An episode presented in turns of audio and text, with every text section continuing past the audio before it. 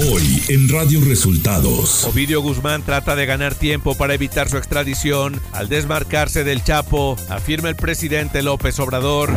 Felipe Calderón dijo tener dudas sobre el veredicto en el juicio de Genaro García Luna.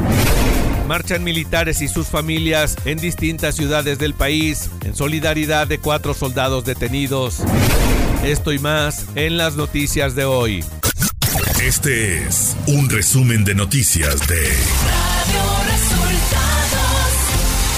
Bienvenidos al resumen de noticias de Radio Resultados. Hoy es 13 de marzo y ya estamos listos para informarle Valeria Torices y Luis Ángel Marín. Quédese con nosotros, aquí están las noticias. La mañanera.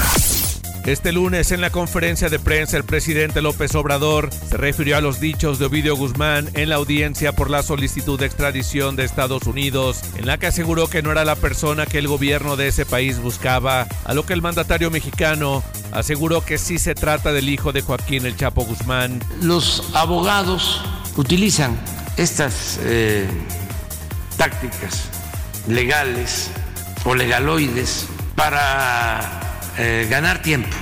Son tácticas dilatorias.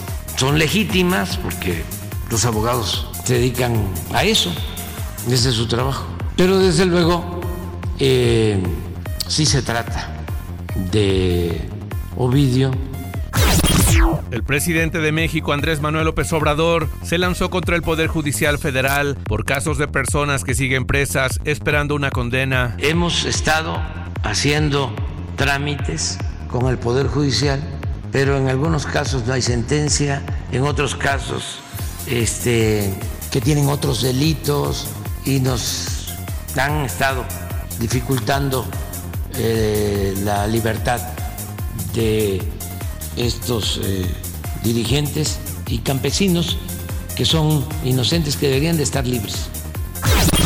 El presidente López Obrador dijo que es más seguro México que Estados Unidos ante la pregunta de si había garantías para que los turistas norteamericanos visitaran México. Es más seguro México que Estados Unidos y no hay ningún problema para viajar por México con seguridad. Pero eso además lo saben los ciudadanos estadounidenses y lo saben desde luego nuestros paisanos que están allá. El jefe del Ejecutivo felicitó al equipo mexicano de béisbol tras su triunfo ante Estados Unidos en el Clásico Mundial de ese deporte. Vamos a eh, felicitar a los eh, beisbolistas que nos están representando en el Clásico Mundial de Béisbol. Eh, ayer ganaron, lucieron bastante bien eh, como caballos, así se dice, en el béisbol. Representaron con mucha dignidad a México y le ganaron a Estados Unidos. López Obrador también felicitó al cineasta mexicano Guillermo del Toro por ganar el premio Oscar por su película Pinocho. Felicitaciones a Guillermo del Toro director de cine mexicano, por eh, el premio Oscar con la película Pinocho. Nuestras felicitaciones a este mexicano eh, excepcional, cineasta, Guillermo del Toro. Es un orgullo para México. Radio Resultados Nacional. Familiares de militares y simpatizantes de las Fuerzas Armadas marchan desde el Ángel de la Independencia hasta el Zócalo en solidaridad con los cuatro soldados presos por su presunta participación en el asesinato de cinco civiles en Nuevo Laredo, Tamaulipas. Antes de partir del Ángel, un hombre que se identificó como Rosalino López y quien dijo ser ex militar, afirmó que las Fuerzas Armadas necesitan más apoyo para combatir a la delincuencia. Sostuvo que el caso de Nuevo Laredo es un ejemplo de las injusticias que viven y criticó el papel de los organismos de defensa de los derechos humanos. En distintas ciudades del país también hubo marchas en apoyo a militares.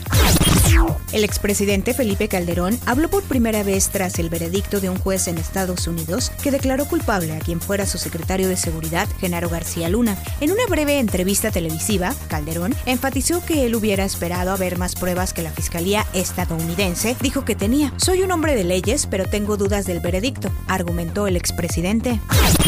En su video en redes sociales de cada domingo, Lorenzo Córdoba, presidente del INE, afirmó que la suspensión definitiva que una jueza le otorgó al secretario ejecutivo del Instituto Nacional Electoral, Edmundo Jacobo Molina, para que sea reinstalado en su cargo, es el primero de muchos reveses jurídicos que sufrirá el Plan B. El titular de la Secretaría de Relaciones Exteriores, Marcelo Ebrard, llamó a que se difundan las bases para participar en las encuestas que hará Morena para decidir quién será su próximo candidato a la presidencia. El canciller urgió a la dirigencia de su partido para que se haga pública la convocatoria para que la gente se informe, que sepa cómo va a ser, las fechas y cómo podría participar. El FBI se unió a la búsqueda de tres mujeres que cruzaron la frontera desde Texas para vender ropa en un mercado y se encuentran desaparecidas en México desde el pasado 24 de febrero. La Oficina de Aduanas y Protección Fronteriza de Estados Unidos detalló que las tres mujeres cruzaron a México el viernes 24 de febrero desde Peñitas, ciudad fronteriza, al río Bravo, cerca de McAllen, y se dirigían a vender ropa en Montemorelos. Lo último que se supo de ellas es que se desviaron y terminaron en Tamaulipas. Economía. El banco Silicon Valley de Estados Unidos se declaró en quiebra después de que sus acciones se desplomaran en dos jornadas consecutivas debido a sus graves problemas financieros. Esta debacle afectó el viernes a todo el sector dentro y fuera de Estados Unidos. La quiebra de Silicon Valley Bank es la más grande desde la crisis de 2008 y puso en alerta los mercados financieros a nivel mundial, lo que provocó fuertes caídas en las bolsas en la semana, sobre todo en las acciones bancarias. Los reguladores financieros de Estados Unidos garantizaron este domingo a todos los ahorradores que su dinero está seguro tras el colapso del Silicon Valley Bank y establecieron un nuevo programa de préstamos ofrecido por la Reserva Federal con fondos del Departamento del Tesoro. La mañana de este lunes, el presidente Joe Biden trató de tranquilizar a los y mercados, argumentando que el sistema financiero de Estados Unidos está en una base sólida y prometiendo responsabilizar a los culpables del colapso de dos bancos, Signature Bank y Silicon Valley Bank. Joe Biden dijo que instaría al Congreso a fortalecer la regulación del sistema bancario. Clima. Durante esta noche y madrugada, el Frente Frío número 39 se desplazará sobre el norte del país e interaccionará con un canal de baja presión extendido sobre el noroeste y oriente de la República Mexicana. Aunado al ingreso de humedad del Golfo de México, originarán lluvias puntuales fuertes en Tamaulipas, Zacatecas, San Luis Potosí, Querétaro, Hidalgo, Puebla y Veracruz, chubascos en Coahuila, Nuevo León, Guanajuato, Tlaxcala, Ciudad de México, Edomex y Morelos. Dichas lluvias estarán acompañadas de descargas eléctricas y posible caída de granizo, así como rachas de hasta 60 kilómetros por hora con posibles tolvaneras en dichas entidades. Ciudad de México. La jefa de gobierno de la Ciudad de México, Claudia Sheinbaum, y la gobernadora de Baja California, Marina del Pilar Ávila, encabezaron el lanzamiento de la Agencia Digital de Innovación Pública en esa entidad, basada en el modelo creado en la Ciudad de México, lo cual permitirá modernizar, digitalizar y simplificar trámites de gobierno para beneficio de los habitantes de Baja California. El luchador mexicano conocido como Cuatrero, quien era parte de la AAA, fue detenido después de que su pareja, la también peleadora chilena Stephanie Baker, lo denunciara por violencia familiar. El luchador fue arrestado este fin de semana en Aguascalientes y trasladado al reclusorio oriente de la Ciudad de México, donde enfrentará la denuncia en su contra. Información de los estados. Cientos de migrantes, mayoritariamente venezolanos, intentaron cruzar este domingo en estampida hacia territorio estadounidense por uno de los puentes fronterizos ubicado en Ciudad Juárez, Chihuahua. Desesperados por conseguir asilo político en ese país, los sudamericanos se congregaron alrededor del mediodía en el puente internacional Paso del Norte Santa Fe, uno de los cinco que comunican Juárez con Estados Unidos. Los venezolanos creían en el rumor de que se les daría paso libre por la celebración de un supuesto Día del Migrante.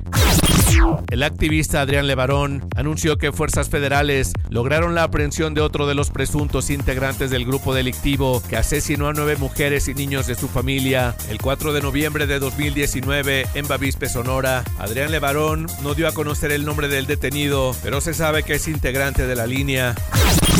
Un grupo de hombres armados ingresó al centro nocturno del estadio y disparó contra clientes y empleadas, matando a 10 personas y lesionando a 5. El ataque se registró casi a la medianoche del sábado en el Table Dance ubicado en la carretera Celaya Querétaro, cerca del municipio de Apaseo el Grande.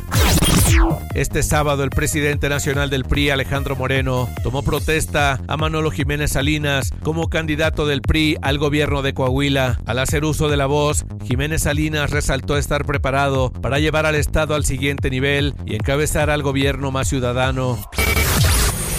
Radio Resultados Internacional. Nicaragua efectuó una petición a la Santa Sede para el cierre de las sedes diplomáticas respectivas, aunque no existe aún una ruptura oficial de las relaciones diplomáticas. Según apuntaron fuentes vaticanas, la petición ha sido para el cierre tanto de la Nunciatura Representación Vaticana en el país del presidente Daniel Ortega y la Embajada nicaragüense ante la Santa Sede, especificaron. El Senado francés aprobó a última hora de este sábado el polémico proyecto de la reforma de pensiones impulsado por el gobierno de Emmanuel Macron, a pesar del fuerte descontento popular que vivió la séptima jornada de movilizaciones nacionales convocadas por los sindicatos. El principal eje de la reforma que promueve Macron es retrasar la edad mínima de jubilación dos años, de los 62 años actuales a los 64. Más de un centenar de personas han sido detenidas en Irán como parte de una investigación sobre la intoxicación de miles de niñas en las escuelas, anunciaron las autoridades en un caso que ha conmocionado al país. El Ministerio de Irán señaló que entre los detenidos, algunos tenían motivos hostiles destinados a crear un clima de miedo entre los estudiantes y cerrar las escuelas. Aunque no precisó más detalles, las detenciones se produjeron en varias provincias, entre ellas Teherán. Tecnología. Microsoft ha confirmado que no ofrecerá su conferencia presencial habitual en la feria, en la feria E3 Electronic Entertainment Expo, que se celebrará del 13 al 16 de junio de este año. Microsoft ofrecerá solamente una presentación online. En el streaming retransmitirá el Xbox Game Showcase, adelantó un portavoz de la compañía. Espectáculos. La tarde de este sábado 11 de marzo se informó la muerte del actor Ignacio López Tarso a los 98 años de edad, por lo que deja atrás un legado de más de seis décadas de trayectoria al ser uno de los pilares del cine de oro mexicano. Recientemente fue hospitalizado de emergencia en la Ciudad de México y uno de sus proyectos más famosos fue Macario, que filmó en 1959, tras lo cual consolidó su carrera en el cine, aunque también se desempeñó en el teatro, televisión y hasta en la política se llevó a cabo la edición 95 de los premios de la Academia. Todo en todas partes al mismo tiempo, se llevó siete estatuillas de las 12 que tenía, incluyendo Mejor Película, Dirección, Guión Original, Mejor Actriz ganó Michelle Yeoh, Actor de Reparto y Actriz de Reparto, quien ganó Jamie Lee Curtis. Por otro lado, Brenda Fraser ganó por su personaje en la cinta de Whale. El Mejor Guión Adaptado se lo llevó Sarah Polley por la cinta Woman Talking y Guillermo del Toro ganó por su trabajo en Pinocho como Mejor Película Animada. Deportes. México venció 11 carreras a 5 al equipo de Estados Unidos para obtener su primera victoria en el Clásico Mundial de Béisbol 2023. Joy Meneses impuso 5 carreras, entre estas dos cuadrangulares. El combinado mexicano del Grupo C venció a los actuales campeones de este torneo. El equipo de los Tigres de la Autónoma de Nuevo León derrotó dos goles a cero a las Águilas del América en la jornada 11 del Clausura 2023. Es el primer partido que Diego Laines jugó de titular enfrentando a su ex equipo. En su cuenta de Instagram, Diego Laines hizo una publicación escribiendo aquí nadie baja los brazos. Y hasta aquí las noticias en el resumen de Radio Resultados. Hemos informado para ustedes Valeria Torices y Luis Ángel Marín. Que tengan un excelente inicio de semana.